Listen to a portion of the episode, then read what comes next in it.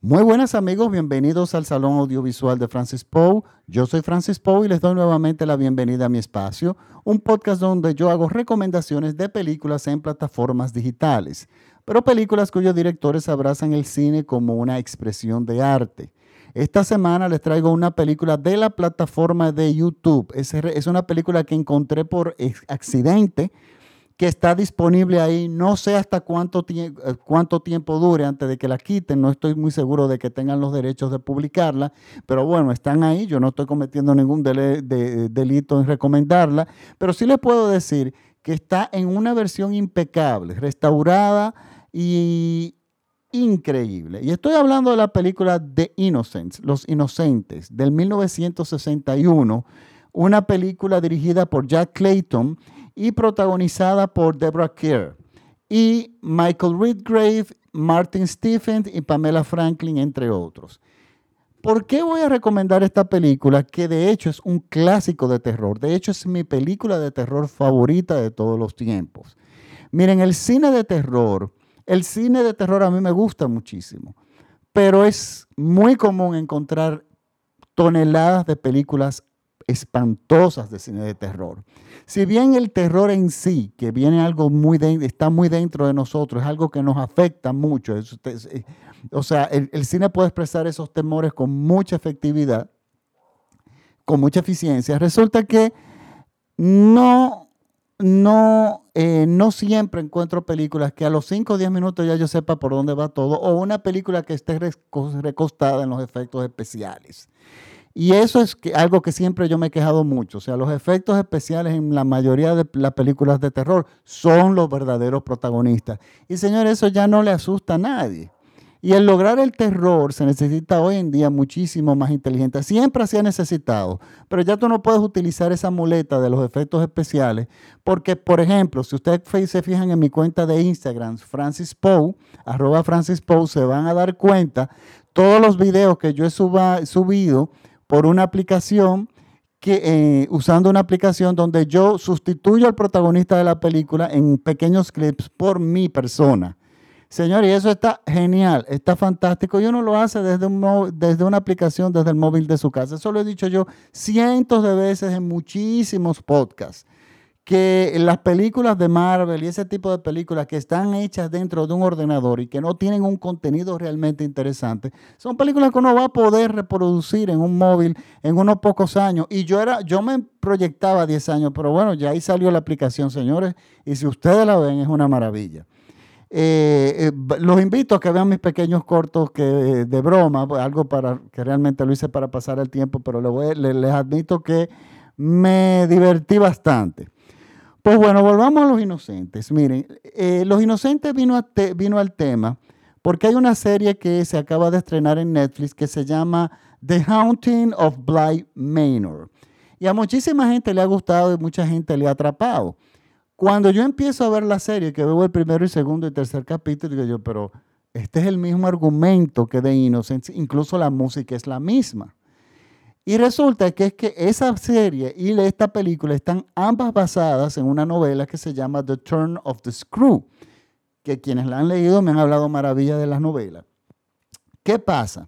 En el 1961, Jack Clayton hizo una adaptación de esta película. Señores, y es la mejor película de terror para mí de todos los tiempos. Primero porque tiene profundidad no solamente de contenido, sino tiene profundidad en la atmósfera, o sea, los elementos cinematográficos son impresionantes. Es una película filmada en 70 milímetros, en formato panorámico, que usualmente es un, formato que los directores editan cuando están contando historias de terror.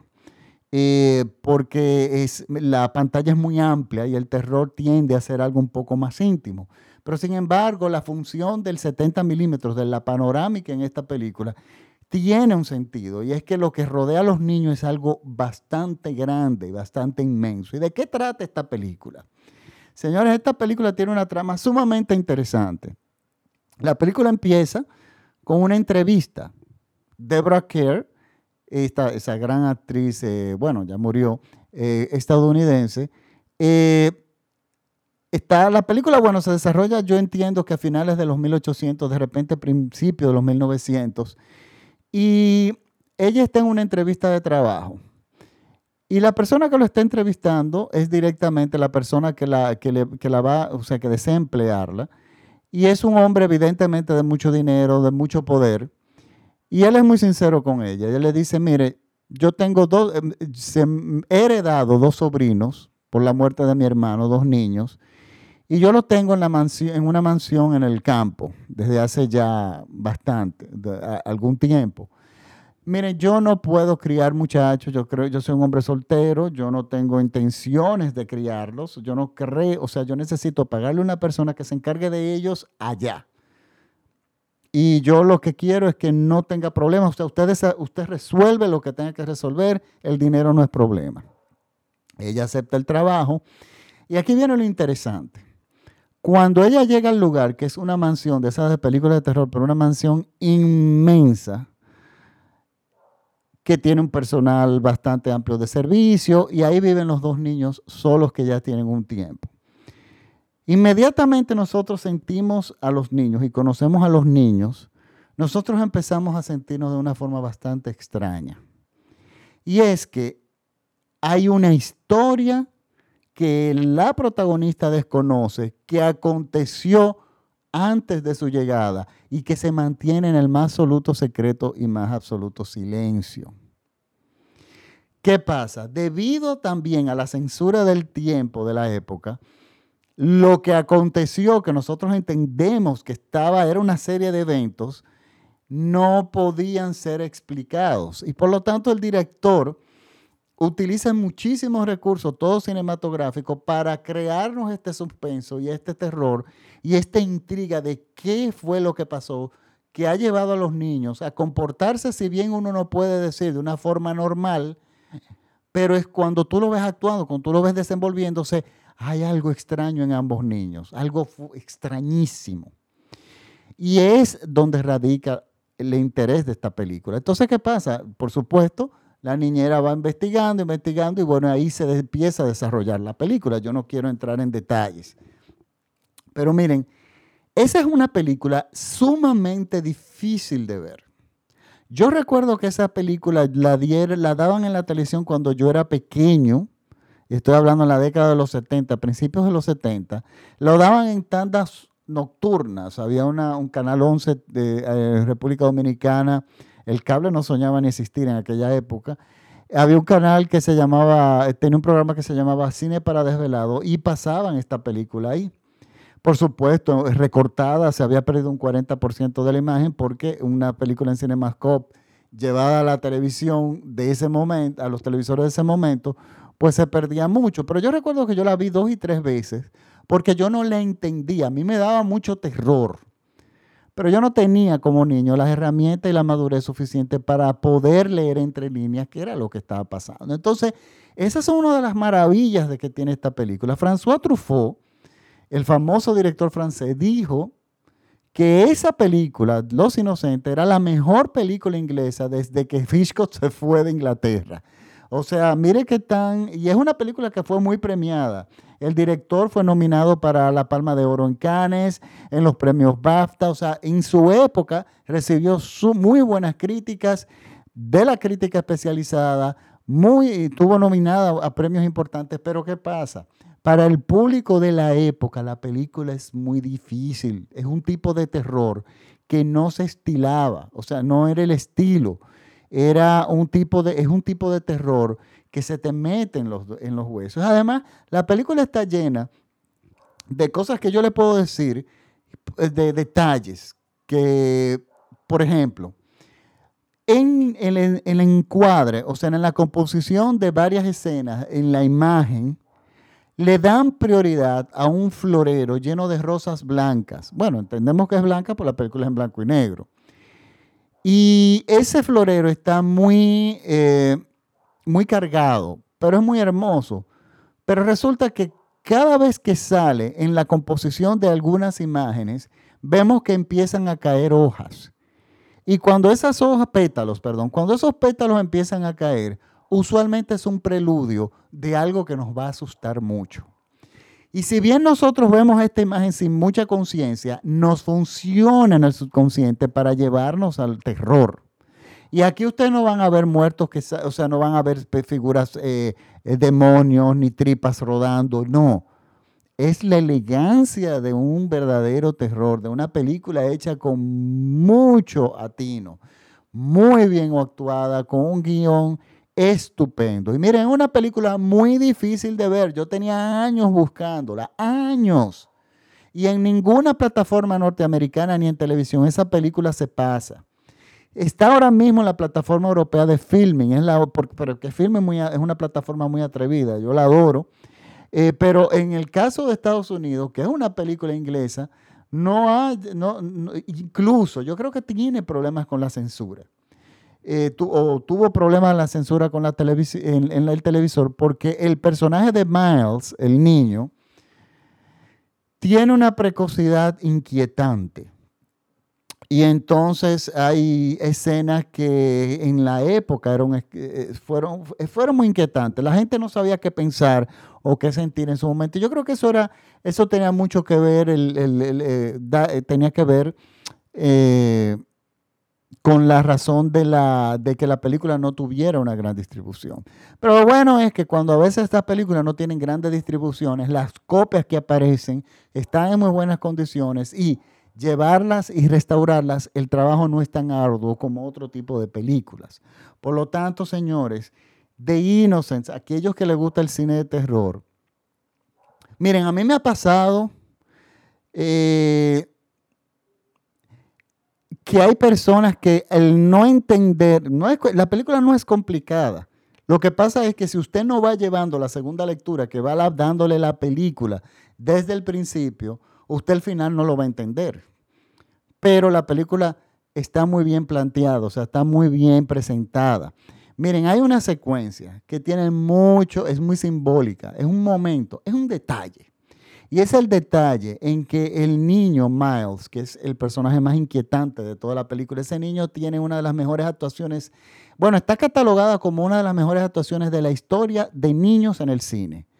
Y él tuvo dos actuaciones más en la década de los 60 y se retiró del cine porque él no tenía interés en ser actor. Y, pero esa actuación es inquietante, la de ese niño. Y hay un momento en que están bebiendo el té y hay una bandeja con gelatina y el niño choca las manos, hace un movimiento con las manos y golpea la gelatina, que eso nos deja entrever muchísimas cosas que simplemente no te la dicen con palabras. Señores, esa es una película extraordinaria. Se han hecho muchísimas versiones de ese libro porque está basado en, la, en, la, en, como les digo, en esa novela. Incluso se hizo una precuela protagonizada con Marlon Brando, creo que fue en el año 71 o 72 aproximadamente, que donde explicaba supuestamente lo que había pasado antes de llegar la niñera.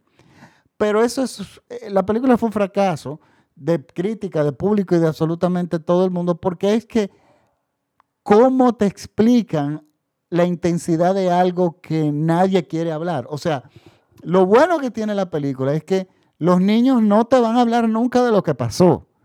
El personal de servicio no, su formación victoriana no le permite ir más allá. Simplemente nos dejan saber ciertas cosas y nuestra mente reconstruye el resto, el resto viendo las situaciones que están. Es cine verdadero para los amantes del cine. Esto no es una película, a pesar de que es una película de terror, no es una película para todo el mundo. O sea, tiene que ser personas que sepan apreciar o quieran aprender de cine y apreciar los elementos del cine. Y es una película muy difícil de ver.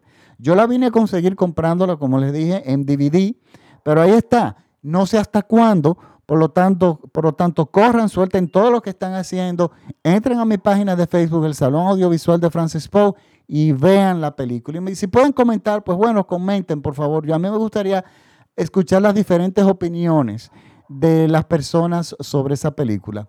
Les recuerdo que este podcast, es escuchado en todo México vía radiola.com.mx. Un gran saludo a todos mis seguidores en México, un pueblo que yo admiro muchísimo y adoro su cultura. Aquí tengo mi colección de carabelas del Día de los Muertos, que son maravillas, a mí me encantan. Y bueno, este, También les recuerdo que, bueno, este programa tiene patrocinadores esta, esta semana. Eh, tenemos, está patrocinado por Cielo Azul, tu normal para lavar, el mejor detergente ahora mismo en el mercado. Y también está, eh, está patrocinado por la... Ay, Dios mío, se me ha ido el patrocinador de la mano. Lo que pasa es que los nombres están bastante complicados. Aquí está. M Construction Partners LLC. Es una compañía de construcción que opera en el área de New Jersey, Pensilvania y Nueva York. Son eh, compatriotas dominicanos de mucho fiar, gente buena, gente de pueblo que sabe trabajar muy bien. Y el número de teléfono de ellos es el 973-842-6305. Pueden, eh, el contacto es Luis y dígale que usted va de parte del Salón Audiovisual de Francis Poe. Le van a dar un trato especial y le van a dar realmente buenos precios. Cualquier tipo de construcción, tanto en su hogar como en su oficina, reparaciones de chimenea, eh, algún tipo, todo lo que tenga que ver con el mantenimiento de su propiedad, pues bueno, ellos se encargan. Bueno, me despido.